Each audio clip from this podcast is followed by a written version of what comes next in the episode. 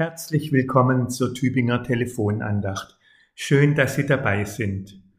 Das heutige Losungswort, liebe Zuhörerinnen und Zuhörer, erinnert uns an eine Grundregel des menschlichen Zusammenlebens. Wie verheerend die Folgen sein können, wenn sie missachtet wird, haben wir alle schon erlebt oder beobachtet. Folgender Fall mag das illustrieren. Melanie, eine 16-jährige Realschülerin, versteht plötzlich die Welt nicht mehr, als sie eines Montags in die Schule kommt und dort in ihrer Klasse von allen Mitschülerinnen und Mitschülern wie Luft behandelt wird. Selbst ihre Freundin und Nebensitzerin Jasmin setzt sich demonstrativ von ihr weg, als sie ihr zulächelt und Hallo sagt. Was ist denn los? fragt Melanie. Niemand antwortet ihr.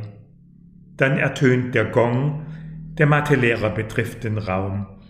Der Unterricht beginnt, Melanie ist wie betäubt. Was der Lehrer an der Tafel entwickelt, kann sie nicht aufnehmen. Das Verhalten ihrer Mitschüler macht sie fassungslos. Sie beginnt zu schwitzen und es wird ihr schwindelig. Sie meldet sich und sagt, ihr sei schlecht, sie müsse kurz raus. Der Lehrer nickt und fährt fort. Als sie zur Tür geht, merkt sie, dass grinsende Blicke sie begleiten. Sie spürt, wie sich ihr Hals zuschnürt.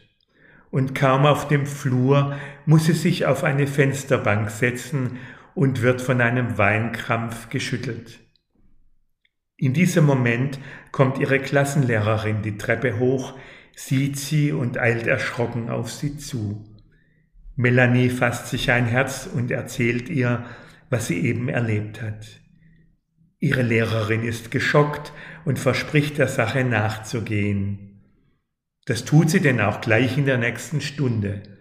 Statt Englisch wie sonst spricht sie mit Melanies Klasse nun Tacheles.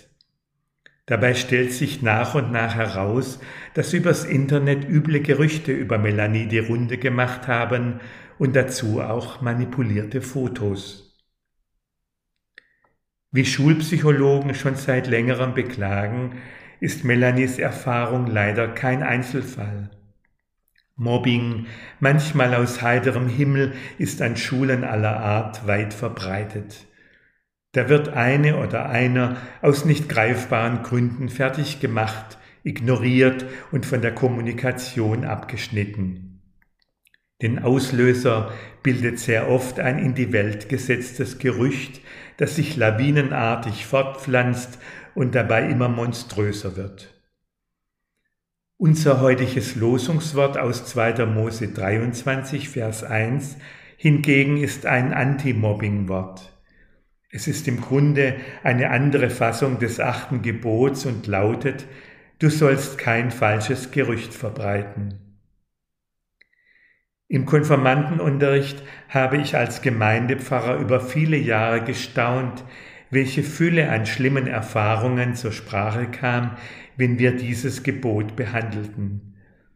Sehr viel schwerer taten sich die Jugendlichen, als wir überlegten, welche Möglichkeiten es gibt, die Gerüchtelawine zu stoppen. Viele nämlich räumten ein, selbst schon Gerüchte weitererzählt zu haben. Das täte ja jeder.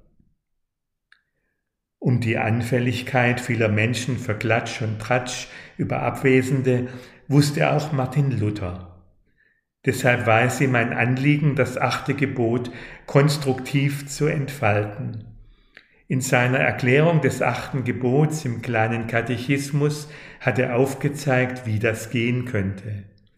Er plädiert für einen wohlwollenden und wertschätzenden Blick auf unsere Mitmenschen und rät dazu, unseren Nächsten zu entschuldigen, Gutes von ihm zu reden und alles zum Besten zu kehren.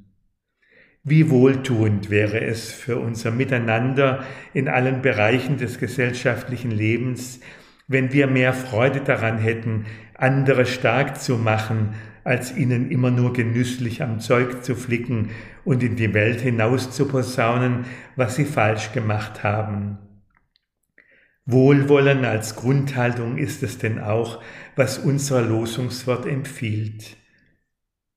Einen Lebensstil, der sich dadurch auszeichnet, dass er anderen Gutes gönnt und sich freut, wenn sie sich angstfrei entfalten können. Denn danach sehnen wir uns ja alle auch selbst. Und die Hoffnung erfüllt uns, dass Gottes Wohlwollen uns gegenüber sich auch in alltäglichen Zeichen und Gesten unserer Mitmenschen widerspiegelt. Viele solcher aufbauenden Zeichen wünscht Ihnen Ihr Pfarrer Christoph Doll aus Tübingen im Dekanatamt.